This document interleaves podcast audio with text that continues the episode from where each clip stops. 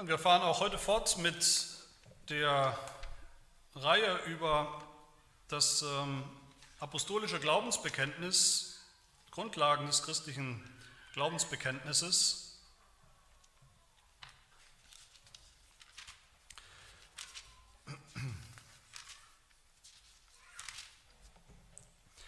Und wir sind da in in dem zweiten Teil des apostolischen Glaubensbekenntnisses, wo es geht um den Sohn, ich glaube an Jesus Christus, der aufgefahren ist, ja äh, wieder in den Himmel, in der Himmelfahrt zur Rechten Gottes ist. Und heute bekennen wir und hören wir uns an und schauen wir uns an, was das bedeutet, dass es dann heißt, von dort, vom Himmel, von dort wird er kommen, zu richten, die Lebenden und die Toten.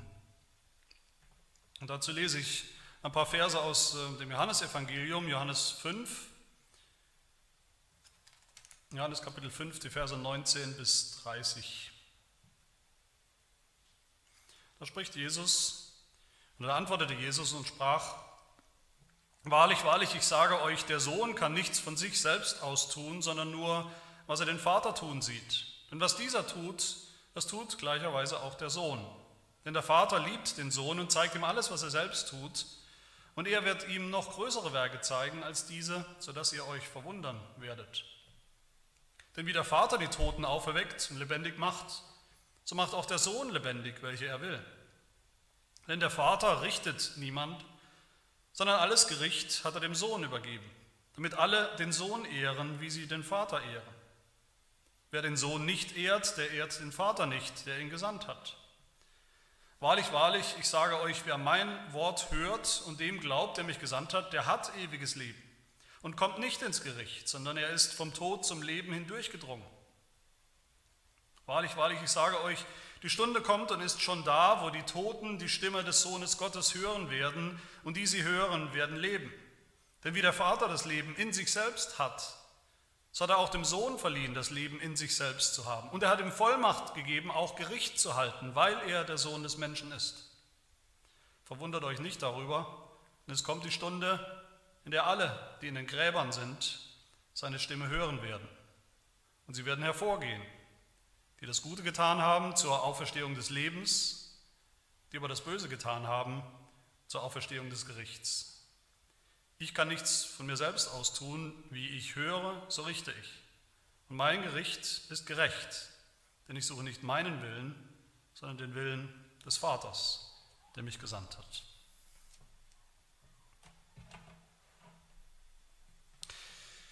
In unserem christlichen Glaubensbekenntnis finden wir ja, ich immer wieder sage, die essentiellen Fakten des christlichen Glaubens, die Fakten, die Dinge, die passiert sind in der Geschichte, die unseren Glauben ausmachen, die die Welt zu dem machen, was die Welt ist. Und das ist vielleicht der, der allergrößte Unterschied zwischen der christlichen Sicht der Welt und allen anderen Weltanschauungen, die es so gibt, oder Religionen oder, oder Philosophien, einfach hausgemachte Weltanschauungen unsere Sicht von der Geschichte. Das ist der große Unterschied. Die Geschichte, also der Lauf der Welt, der Schöpfung und die Geschichte der Menschheit, wie wir das verstehen. In den meisten anderen äh, Religionen und Weltanschauungen, die es so gibt, ist eigentlich alles immer gleich. Alles so wie, es, so, wie es ist. Ist es immer schon gewesen und wird es immer sein. So wie es ist in der Welt, so muss es irgendwie sein gibt keinen anderen Weg. Und dahinter steckt so, so, so, ein ewiger Kreislauf, ein unpersönliches Prinzip, ein Schicksal, an dem man eben nichts ändern kann. Mal abgesehen davon, dass solche, so eine Weltanschauung, so eine, solche Religionen eigentlich furchtbar langweilig sind, die haben auch kein Ziel. Die haben überhaupt kein Ziel, die haben keinen Sinn und keinen Zweck. Es ist halt alles so, wie es ist. Das heißt, auch der Moment, in dem wir gerade leben, jetzt gerade, heute, dieser Moment, hat eigentlich überhaupt keine Bedeutung. Das ist alles immer gleich, alles in so einer äh, Endlosschleife. Alle Veränderung ist nur scheinbar, es gibt keine echte Veränderung. Wenn wir meinen, irgendeine Bedeutung hinter all dem zu entdecken, was wir gerade erleben, dann ist das auch nur scheinbar. Am Ende ist alles unwichtig, am Ende ist alles sinnlos, am Ende ist alles gleich. Das ist auch unglaublich deprimierend eigentlich, wenn man so eine Weltanschauung hat. Ganz anders der christliche Glaube. Der christliche Glaube hat eine ganz eigene Geschichte, eine dramatische Geschichte, ein Drama größer als jedes Drama, was sich der Mensch jemals ausdenken könnte, eine echte Geschichte mit echter Veränderung, mit echter Vergangenheit und Gegenwart und Zukunft, mit Anfang und Ende. Und das ist Gottes Geschichte. Gott selber ist der, ist der Geschichtsschreiber. Oder wie es das Buch der Offenbarung sagt, die Geschichte dieser Welt, also die Geschichte von allem sozusagen, das ist ein Buch mit sieben Siegeln, das ist ja das Bild, was die Offenbarung gebraucht. Und, aber nicht so, wie wir es oft verstehen, ein Buch mit sieben Siegeln, da kann niemand was tun. Sondern die Offenbarung sagt gerade, Jesus Christus, das Lamm Gottes, der Sohn Gottes, der hat die Macht, er hat die Macht, diese Siegel zu brechen und damit die Geschichte, den Lauf der Geschichte loszutreten, zu bestimmen, die Ereignisse nach und nach ins Laufen zu bringen, damit sich Gottes Plan erfüllt, damit sich Gottes Plan entfaltet, und zwar von Anfang bis Ende, von A bis Z oder von Alpha bis Omega. Die christliche Sicht von allen Dingen, von der Geschichte, die hat einen Anfang und ein Ende und damit auch ein Ziel, ein definitives Ziel. Der Anfang ist die Schöpfung und dann die echte Katastrophe, die passiert ist in der Geschichte, der Sündenfall, der Abfall, die Rebellion, die Meuterei, des, des Menschen, des Geschöpfs gegen seinen Schöpfer. Und dann hat Gott über Jahrhunderte in der Geschichte von der Zukunft erzählt, von einer Zukunft, wo er eingreifen wird in den Lauf der Dinge, eine gigantische Erlösung schenken. Und dann sagt die Bibel im Neuen Testament, dass Gott auch tatsächlich mitten in der Zeit, mitten in der Geschichte gehandelt hat, eingegriffen hat, etwas Neues getan hat, um Sünder zu retten, nämlich seinen Sohn gesandt hat vor 2000 Jahren, geboren von der Jungfrau Maria, gelitten unter Pontius Pilatus, gestorben und, und auferstanden und aufgefahren in den Himmel, nachdem er das alles vollbracht hat. Das sind ja gerade, das sind ja die geschichtlichen Daten, die wir haben, auch in unserem Bekenntnis. Ereignisse, die wirklich passiert sind, die den Lauf, die die Geschichte dieser Welt für immer verändert haben. Ohne die wir die Welt nicht verstehen können, ohne die wir uns selbst und unser Leben nicht verstehen und einordnen können. Aber diese, diese ganzen zentralen Ereignisse, die das Glaubensbekenntnis ja auch aufzählt, die wir schon gehört haben, die liegen ja alle miteinander in der Vergangenheit. Aber ein einziges Datum steht noch aus in Zukunft. Ein einziges geschichtliches Ereignis des, des Glaubensbekenntnisses, des Evangeliums von Gottes Geschichte, das liegt in der Zukunft, nämlich das, mit dem wir es heute zu tun haben, dass Jesus eines Tages persönlich, echt, greifbar, konkret, leibhaftig wiederkommen wird. Erst das ist das Ziel von Gottes Plan, von Gottes Geschichte und die Hoffnung, die Hoffnung der Bibel für uns und für die ganze Welt. Und das wollen wir uns anschauen, was das bedeutet, dass Jesus wiederkommen wird, was das bedeutet für die Welt und für uns persönlich und was er dann eigentlich tun wird. Also der erste Gedanke, Jesus wird überhaupt wiederkommen, das ist schon der erste Gedanke. Die Bibel ist voll von klaren Aussagen oder Ansagen. Jesus selbst hat immer wieder gesagt in seinem Leben, dass er weggehen wird, dass er in den Himmel zurückgehen wird und dass er dann aber auch eines Tages wiederkommen wird, echt und konkret auf die Erde kommen wird. Manchmal nennt die Bibel das die Offenbarung unseres Herrn Jesus Christus. Mit Offenbarung ist genau das gemeint, dass wir ja jetzt Jesus Christus nicht sehen können. Äh, wir können in ihm glauben, aber wir haben ihn nicht gesehen. Die Welt sieht ihn nicht weil er nicht da ist, leibhaftig, und die Welt meint deshalb, es gäbe ihn gar nicht. Das ist der Schluss, den die Welt daraus zieht. Dass Jesus eben offenbar werden wird eines Tages, dass er sichtbar, leibhaftig sichtbar sein wird in seinem Menschsein. 2. Thessalonicher 1, Vers 7, bei der Offenbarung des Herrn Jesus vom Himmel her. Manchmal spricht die Bibel einfach vom Erscheinen unseres Herrn, Jesus Christus, und manchmal einfach von seinem Kommen. Seinem Kommen, das ist im Griechischen ein Begriff, auch aus der, aus der klassischen Literatur ein Begriff für das Kommen oder die Ankunft eines Königs, eines Würdenträgers. Offenbarung 1, Vers 7 zum Beispiel. Siehe, er kommt mit den Wolken und jedes Auge wird ihn sehen. Und dieses zweite Kommen Jesu, wenn er wiederkommen wird, das erste Kommen war natürlich vor 2000 Jahren seine Geburt, und dieses zweite Kommen beschreibt die Bibel Ganz genauso echt, ganz genauso konkret wie sein erstes und so konkret auch wie sein Weggang, wie die Himmelfahrt. Alles ist konkret, genauso wie Jesus leibhaftig, echt, sichtbar, unsichtbar wurde, weggegangen ist in der Himmelfahrt, so wird er auch wiederkommen, genauso konkret. Bei der Himmelfahrt selbst haben das die Engel gesagt zu den Augenzeugen, zu den Zuschauern, Apostelgeschichte 1, Vers 11. Ihr Männer von Galiläa, was steht ihr hier und seht zum Himmel? Dieser Jesus, der von euch weg in den Himmel aufgenommen worden ist, wird in derselben Weise wiederkommen, wie ihr ihn habt in den Himmel auffahren sehen. In derselben konkreten Weise. Die Bibel behandelt dieses Ereignis, was noch aussteht, nicht, als, nicht nur als letztes Ereignis, sondern als Schlüsselereignis.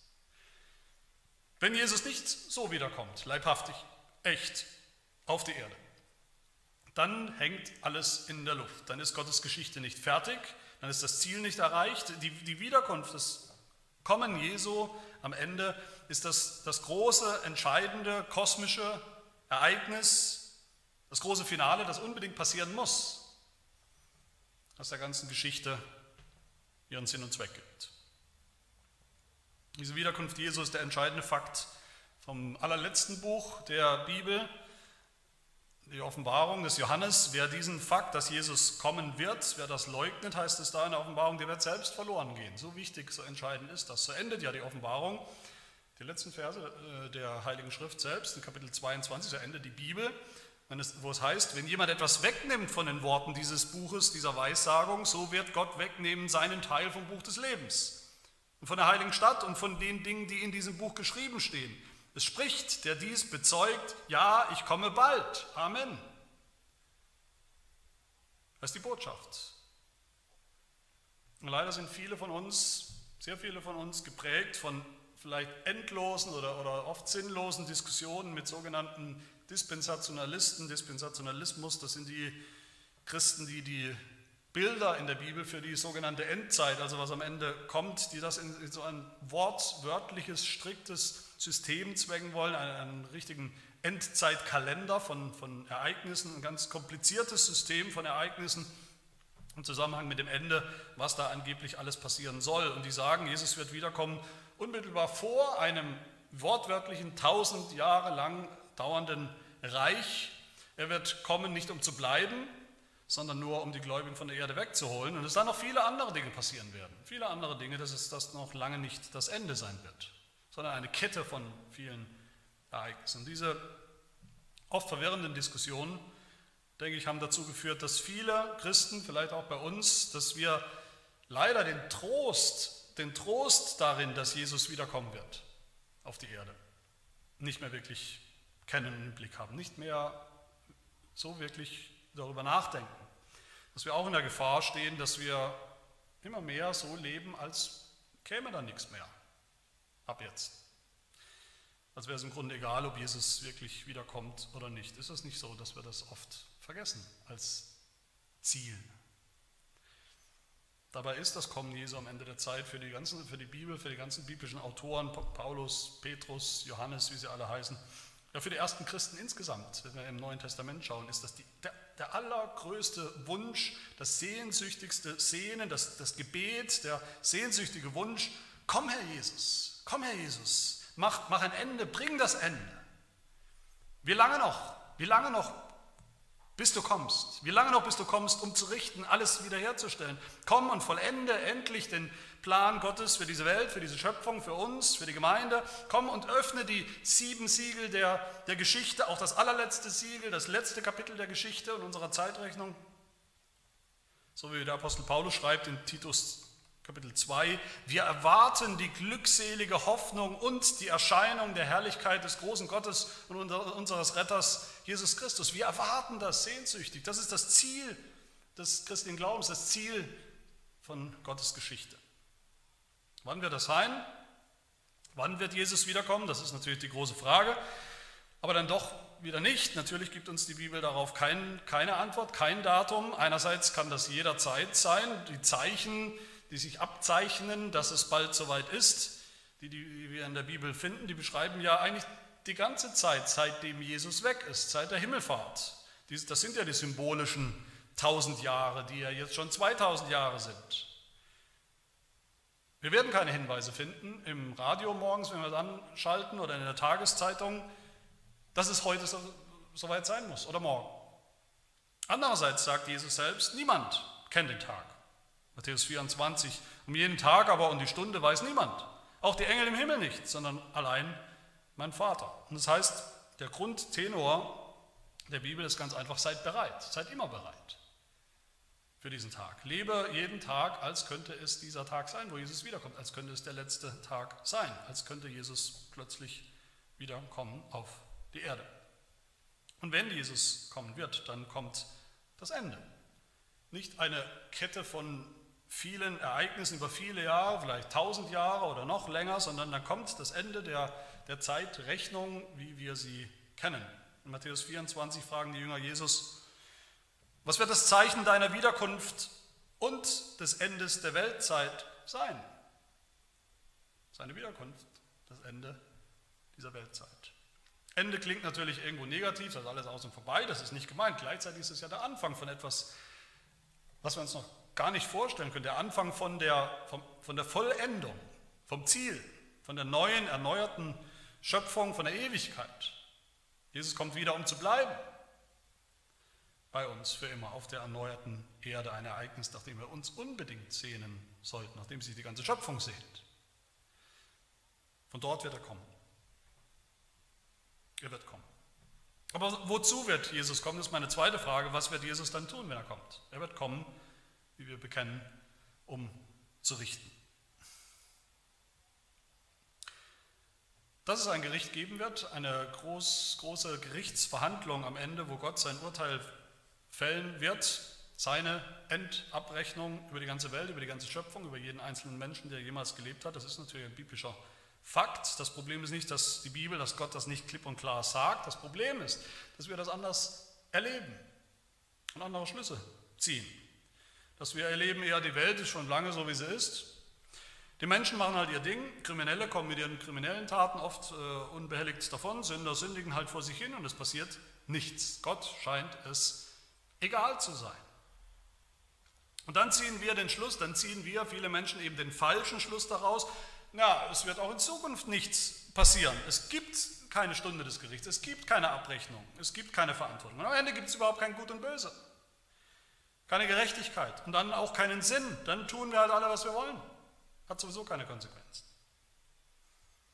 Ja, es ist richtig, Gott hat einen langen Atem, einen sehr langen Atem. Der Sündenfall ist Jahrtausende her und das Gericht, was Gott da schon angedroht hat, auch, auch heute und über Jahrhunderte, über Jahrtausende, Gott lässt Sünder, ganze Völker in ihrer Sünde leben und wandeln. Gott, lässt scheinbar Millionen von Sündern ungestraft davonkommen. Sie sterben irgendwann und sind weg. Aber der Tag kommt, der Tag des Herrn, der jüngste Tag, der Tag des Gerichts, der kommt, so sicher wie das Amen in der Kirche. Hebräer 9, Vers 27 ist wirklich sowas oder ist ein allgemeines Gesetz des Lebens, des menschlichen Lebens, von jedem menschlichen Leben, wo es heißt, so gewiss es den Menschen bestimmt ist, einmal zu sterben, danach aber das Gericht. Sterben und Gericht. Warum eigentlich das? Warum Gericht? in dem Gott abrechnet. Warum muss es kommen? Es muss kommen, es muss dieses Gericht geben, allein schon, weil die Gerechtigkeit das fordert, weil Gottes Gerechtigkeit das fordert. Fordert, dass er nicht für immer zuschaut, nicht wegschaut, wenn Böses passiert, wenn Menschen gegen seinen Willen verstoßen, wenn Menschen sündigen, gegen Gott und gegen andere Menschen sündigen. Deshalb fragen ja so viele Leute, auch in der Welt, so viele Menschen immer wieder, wie kann Gott dieses Böse, wie kann Gott dieses Leid in der Welt zulassen, was passiert, wie, wie kann er das tun? Das kann er nur, wenn er es nicht für immer tut, wenn er am Ende richten wird, wenn er Gerechtigkeit wiederherstellen wird, ultimativ. Die Balance. Und, und, und jeder Mensch will im Grunde seines Herzens so eine Gerechtigkeit. Vielleicht nicht unbedingt für sich selbst, aber wenigstens für andere was Böses tun. Jeder Mensch will das eigentlich, dass es doch Gerechtigkeit gibt, dass Gott das Böse in der Welt nicht ignoriert, sondern richtet und straft. Und selbst unser Gewissen sagt uns das. Jeder Mensch hat ein Gewissen von Gott bekommen. Paulus sagt das im Römerbrief Kapitel 2, selbst der schlimmste, schlimmste, gottloseste Heide hat ein Gewissen, das ihn anklagt, wenn er sündigt. Und das beweist, dass Gottes Gesetz, Gebot, sein Wille in unser Herz geschrieben ist. Unauslöschbar.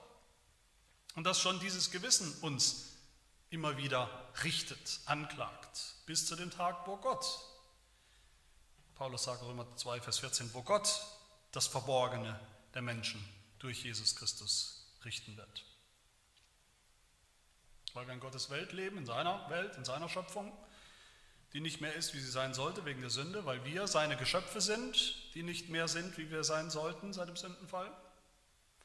Deshalb muss und wird es ein Gericht geben.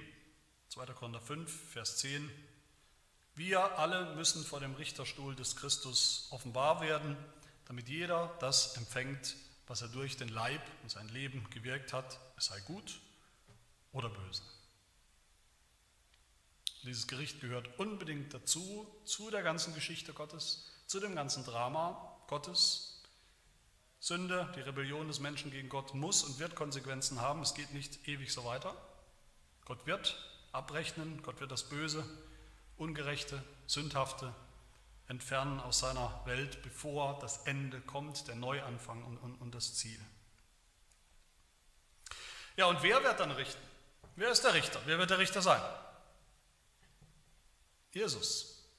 Das überrascht uns vielleicht im Alten Testament. Ja, im Alten Testament wird Gott immer wieder als ein Richter beschrieben. Wir denken dann meistens, oder viele denken an Gott, den Vater, den muss viele auch in einen Topf werfen mit dem Gott des Alten Testaments. Viele Menschen denken, der Gott des Alten Testaments, das ist der strenge, unbeugsame Richter, der rachsüchtige Gott vielleicht, aber, aber Jesus im Neuen Testament. Das ist doch der liebe Jesus, das ist doch der, der immer nur von Liebe gesprochen hat. Aber auch hier ist die Bibel eindeutig, der Richter ist niemand anderes als Jesus Christus. Es ist der Richterstuhl Christi, wie Paulus sagt. Oder wie wir gelesen haben, Johannes 5, 22, der Vater richtet niemand, sondern alles Gericht hat er dem Sohn übergeben. Vers 27, er hat seinem Sohn Vollmacht gegeben, Gericht zu halten, weil er der Sohn des Menschen ist. In Apostelgeschichte 17, 31 lesen wir, dass Gott schon immer von Anfang an in seinem Plan, dass Gott schon immer einen Tag festgesetzt hat, an dem er den Erdkreis in Gerechtigkeit richten wird, durch einen Mann, Jesus, den er dazu bestimmt hat. Immer schon bestimmt, seinen Sohn. Aber warum Jesus? Warum muss das Jesus sein? Warum Jesus der Retter? Warum muss er auch der Richter sein? Weil es ja um ihn geht, weil es um Jesus geht und nichts anderes in diesem Gericht, weil sich alles um ihn dreht am Ende.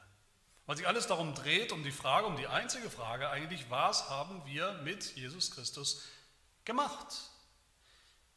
Wie standen wir zu ihm in unserem Leben, zu seinem Anspruch, zu dem, was wir gehört und gelernt haben von ihm, zu seinem Angebot im Evangelium?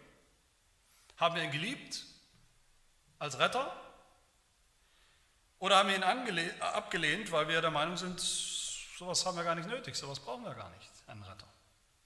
Und wenn wir ihn abgelehnt haben unser Leben lang, dann finden wir in Jesus Christus unseren Richter.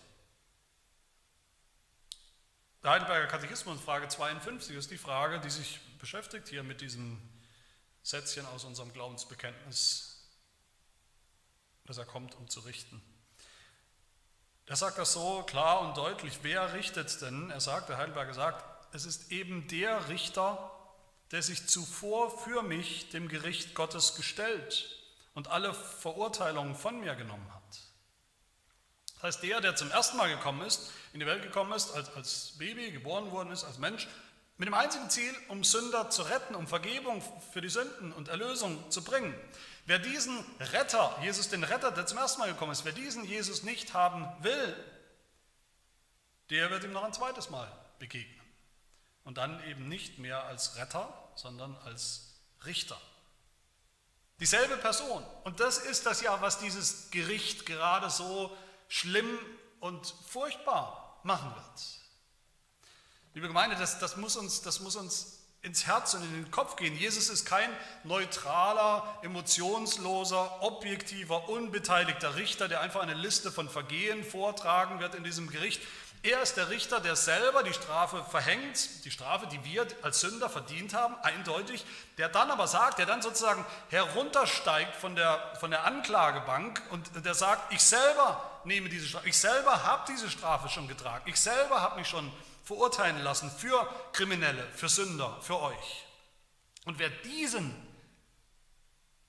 Richter nicht haben will, der sich selbst dem Gericht Gottes schon gestellt hat, für uns, der bereit war, unsere ganze Verurteilung und Strafe von uns zu nehmen. Wer das ablehnt, für den bleibt nichts anderes, als die schlimmste und furchtbarste Strafe eben selber zu tragen. Das andere hat er abgelehnt. Jesus selbst sagt zu uns, zu uns allen, in Johannes 12, wer mich verwirft, den Retter, und meine Worte nicht annimmt, der hat schon seinen Richter. Das Wort, das ich geredet habe, das wird ihn richten am letzten Tag. Johannes 12, 48. Der hat schon seinen Richter. Aber wer wird da eigentlich gerichtet, wenn Jesus wiederkommt? Alle Menschen, auch das ist die Bibel klar. Jeder Mensch, Ungläubige, gläubige Menschen, Juden, das alte Gottesvolk und Heiden, also alle anderen Völker der Welt. Aber nicht nur alle Arten von Menschen, die dann leben werden, am Leben sind, wenn Jesus kommt in diesem Moment, an diesem Tag, sondern auch alle Menschen durch die ganze Zeit hindurch, angefangen vom, vom Anfang der Menschheit, von Adam bis zum allerletzten Menschen, der jemals geboren wird auf dieser Erde in dieser Zeit. Wir bekennen ja hier, dass Jesus wiederkommen wird, zu richten die Lebenden und die Toten. Und das ist natürlich biblische Lehre, das finden wir überall. Petrus zum Beispiel, 1. Petrus 4, sagt er, wir müssen alle dem, Rechen, dem Rechenschaft geben, der bereit ist, die Lebendigen und die Toten zu richten. Dass die Lebenden gerichtet werden in dem Moment, wo Jesus wiederkommt, ist klar, also die, die noch am Leben sind, wenn Jesus kommt, aber auch die Toten. Und auch die Toten, die schon lange vorher gestorben sind, über Jahrhunderte und Jahrtausende vorher, bis zurück zum Anfang. Die Offenbarung beschreibt ja auch dieses Gericht vor einem großen weißen Thron in Offenbarung Kapitel 20, dieses Endgericht. Und da heißt es, ich sah einen großen weißen Thron und den, der darauf saß, vor seinem Angesicht flohen die Erde und der Himmel und es wurde kein Platz mehr für sie gefunden und ich sah die Toten, kleine und große, vor Gott stehen. Und es wurden Bücher geöffnet und ein anderes Buch wurde geöffnet, das ist das Buch des Lebens. Und die Toten wurden gerichtet gemäß ihren Werken, entsprechend dem, was in den Büchern geschrieben steht. Und das Meer gab die Toten heraus, die in ihm waren. Und der Tod und das Totenreich gaben die Toten heraus, die in ihnen waren. Und sie wurden gerichtet, ein jeder nach seinen Werken. Das heißt, wenn wir sterben, ist das nicht das Ende, wie wir oft denken. Niemand kann diesem Gericht Gottes entfliehen, indem er einfach stirbt und dann weg ist. Wir sterben alle, ja, das ist der erste Tod, der auf uns alle zukommt. Aber dann, am Ende der Zeit, wenn Jesus wiederkommt, dann wird es eine Auferstehung geben. Eine allgemeine Auferstehung, eine Auferstehung von jedem einzelnen Menschen. Alle Menschen, die je gelebt haben, werden aus ihren Gräbern, wo immer das ist und wann auch immer das war, herausgeholt, werden wieder lebendig mit Leib und Seele, als die Menschen, die sie waren und die sie sind. Jesus wird sie lebendig machen, Jesus wird sie vor sich stellen, vor das Gericht stellen und dann wird er urteilen und richten. Die einen, die Gläubigen, seine Kinder, werden das ewige Leben empfangen, den Himmel. Die anderen, die Ungläubigen, werden den ewigen Tod, den zweiten Tod, die Hölle empfangen. Und dann kommt erst das Ziel, die Vollendung, die Wiederherstellung der ganzen Schöpfung, der neue Himmel, die neue Erde. Und was wird gerichtet? Alles, was wir je getan haben, alles, was wir je gesagt haben, gedacht haben, gewollt haben und was das alles aussagt über uns, wer wir sind, was für Menschen wir sind, was wir Sünder. Das niederländische Glaubensbekenntnis sagt im allerletzten Artikel über, über dieses Gericht, was da passiert. Ich zitiere aus Artikel 37. Dann werden die Bücher aufgeschlagen und die Toten gerichtet werden nach dem, was sie in dieser Welt getan haben, sei gut oder böse. Ja, alle haben dann Rechenschaft zu geben von jedem unnützen Wort, das sie geredet haben, auch wenn die Welt jetzt noch darüber lachen mag. Überhaupt wird dann alle Heuchelei der Menschen und alle Geheimnisse ihres Herzens vor den Augen aller aufgedeckt werden. Schon der bloße Gedanke an dieses Gericht ist den Gottlosen und Verworfenen deshalb zu Recht grauenhaft und furchtbar. Das heißt, es wird gerichtet auf, auf, auf den Maßstab, der Maßstab ist Gottes Wort, sein Wille, sein Gebot, das, was er uns gesagt hat, ob wir danach gelebt haben, nach dem, was gut und richtig ist oder nicht. Und Gott unterscheidet da in diesem Gericht. Nicht jeder Mensch weiß gleich viel. Alle Menschen wissen, dass Gott existiert und dass deshalb kein Mensch eine Entschuldigung hat, wenn er sagt, wenn er, wenn er Gott leugnet, wenn er sich ihm nicht anvertraut, wenn er ungehorsam lebt. Das sagt Apostel Paulus in Römer 1. Aber nicht jeder Mensch auf der Welt hat das Evangelium gehört von Jesus Christus. Aber wer es gehört hat, wer es, wer es hört in der Gemeinde, Sonntag für Sonntag gehört, Gottesdienst für Gottesdienst gehört hat, wer es gehört hat durch Christen, die es ihm gesagt haben, und wer trotzdem nicht daran glaubt, nicht entsprechend lebt, der wird ein schlimmeres Urteil empfangen. Warum? Weil er den Richter ablehnt, der sich selbst für uns Gottes Gericht gestellt hat. Im Evangelium, für uns. Dieser Gedanke des Gerichts, der ist grauenhaft und furchtbar, sagt das niederländische Bekenntnis für die Gottlosen, für die Ungläubigen, die Gott ihr ganzes Leben lang geleugnet haben, obwohl sie ihn kannten, die ihn gehasst haben, die ihm nicht gedankt haben, die ihn nicht verehrt haben, die ihn nicht angebetet haben, ihr ganzes Leben Sünder, die ihre Vergebung nicht gesucht haben, nicht in Jesus Christus gesucht haben, die werden nackt und bloß vor Gott stehen, vor Jesus Christus stehen in diesem Gericht und zittern, mit Recht. Vielleicht geht es dir auch so, dass du eher Angst hast vielleicht vor dem, was kommt, der Tod und das danach, das Gericht, dass du haderst mit dem Gedanken, dass Gott ein Richter sein könnte, ein Richter ist. Dann lass dir sagen, ja, Gott ist genau das. Er ist ein gerechter, unbeugsamer Richter, aber Jesus Christus, der Richter, er ist der Richter, der bereit war, für dich das Gericht, die Strafe zu tragen. Und er hat das getan. Für deine Sünde, für deine Strafe. Um dich zu erlösen, ist er ans Kreuz gegangen, in das Gericht Gottes. Wenn du dich ihm anvertraust, an ihn glaubst, den Retter. Aber diese Tatsache, dass, dass Jesus wiederkommen wird, um zu richten, die Lebenden und die Toten, das hat dann zum Schluss auch eine ganz große Bedeutung für uns, die wir glauben. Das wird nämlich dann unsere endgültige Rettung und Erlösung sein, die sichtbare, definitive Rettung für uns. Jesus wird dann auch, das ist mein letzter Gedanke, kommen, um zu retten. Und das vergessen wir gern. Wenn wir an das Gericht denken, was am Ende kommen wird, wenn Jesus wiederkommt, dann denken wir oft Fast nur an die Ungläubigen, die Gottlosen, die Feinde Gottes, die dann äh, gerichtet und verurteilt werden.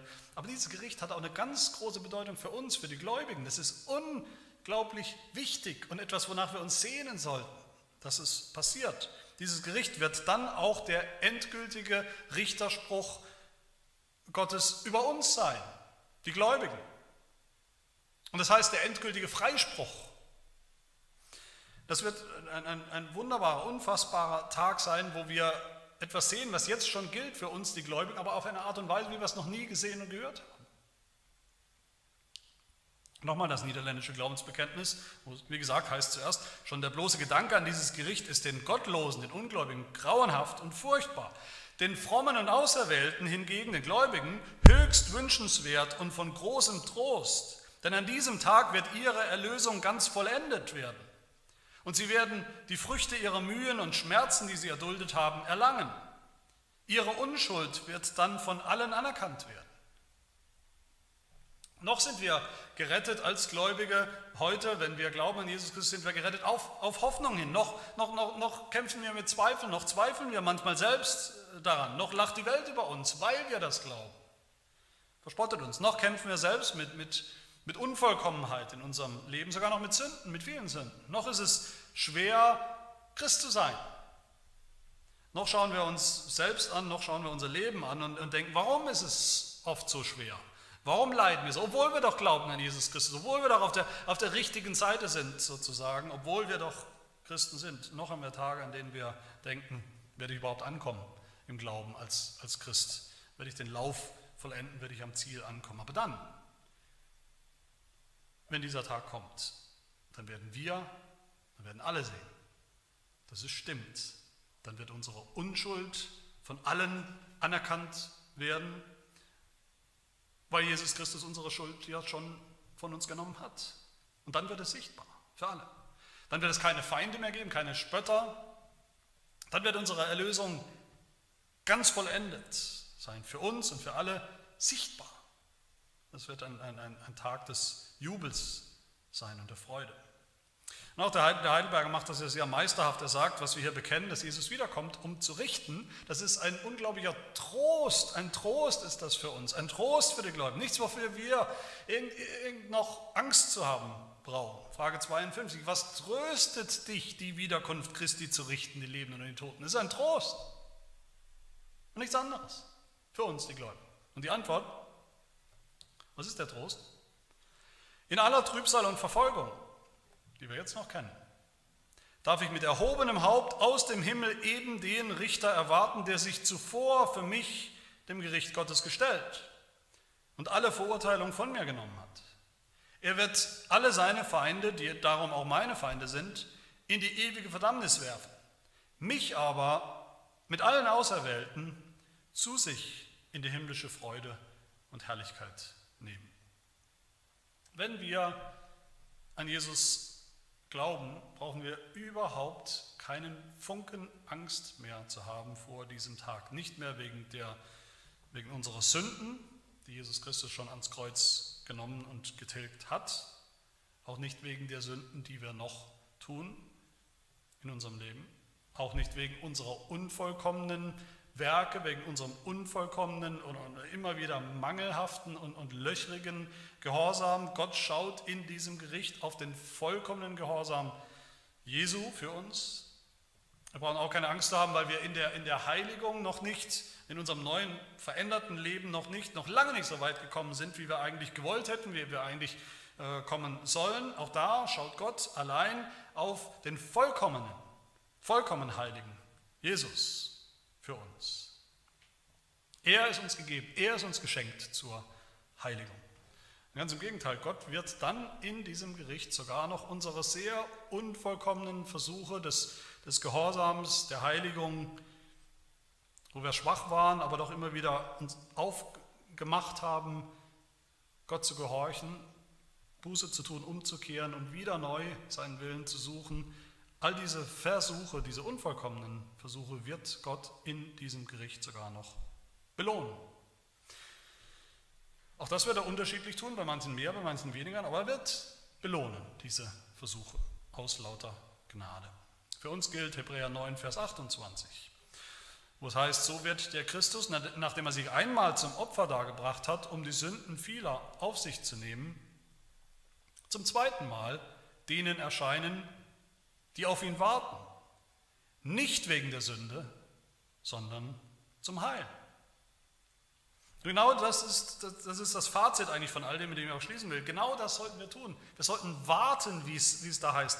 Warten auf diesen Tag. Warten mit Vorfreude, mit, mit, mit, mit Sehnsucht, mit Begeisterung, ohne Angst. Warten, aber nicht inaktiv warten, wie wir denken. Nicht, nicht passiv, warten, bis er kommt, sondern sehr aktiv warten, indem wir diesen Tag herbeisehen, dass er, dass er bald kommt, indem wir uns vorbereiten, dass er vielleicht bald kommt, morgen kommt, bald kommt dieser Tag.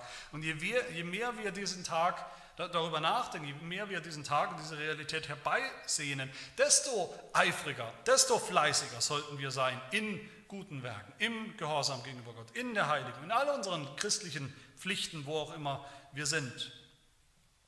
So zu leben, dass Jesus jederzeit wiederkommen könnte. Desto eifriger sollten wir uns auszeichnen durch einen, einen Lebenswandel, einen christlichen Lebenswandel nach Gottes Geboten, nach seinem Wort, in, in der Kraft des Geistes. Möge Gott uns allen diesen Trost schenken von diesem Ereignis, was noch aussteht, dass wir wirklich von Herzen sagen können, mit dem allerletzten Satz aus dem niederländischen Glaubensbekenntnis, wir erwarten daher diesen großen Tag des Herrn mit der größten Sehnsucht, damit wir aller Dinge, die uns von Gott verheißen sind, völlig in Jesus Christus, unserem Herrn, froh teilhaftig werden und in Ewigkeit genießen. Ja, komm, Herr Jesus, komm. Amen. Wir beten. Herr Jesus Christus, wir danken dir, dass du der völlig gerechte Richter den der Vater selbst eingesetzt hat auf seinem Thron, damit du die Welt einst richten wirst in absoluter Gerechtigkeit. Dass du selbst vom Thron herabgestiegen bist, dass du Der Richter dich selbst hast verurteilen lassen für Kriminelle, für Sünder, wie wir das sind. Die ganze Strafe. Ja, wer sollte so einen Richter nicht ehren, lieben, ihm nicht danken, sich ihm nicht anvertrauen und ausliefern von ganzem Herzen mit, mit herzlichem Vertrauen und Liebe? Ja, und so sehen wir uns nach deinem Kommen, wie du wiederkommst, wenn wir dich sehen werden, wenn du alles Böse richten und entfernen wirst, wenn du Gerechtigkeit wiederherstellen wirst, wenn du unsere Erlösung zum Ziel bringen wirst, uns auch selbst ganz heil und ganz und vollkommen machen wirst, den neuen Himmel, die neue Erde ans Licht bringen wirst. Und so können wir nur mit einstimmen in dieses sehnsüchtige, sehnsüchtigste Gebet der Heiligen, der Gläubigen in der Schrift. Ja, komm, Herr Jesus. Amen.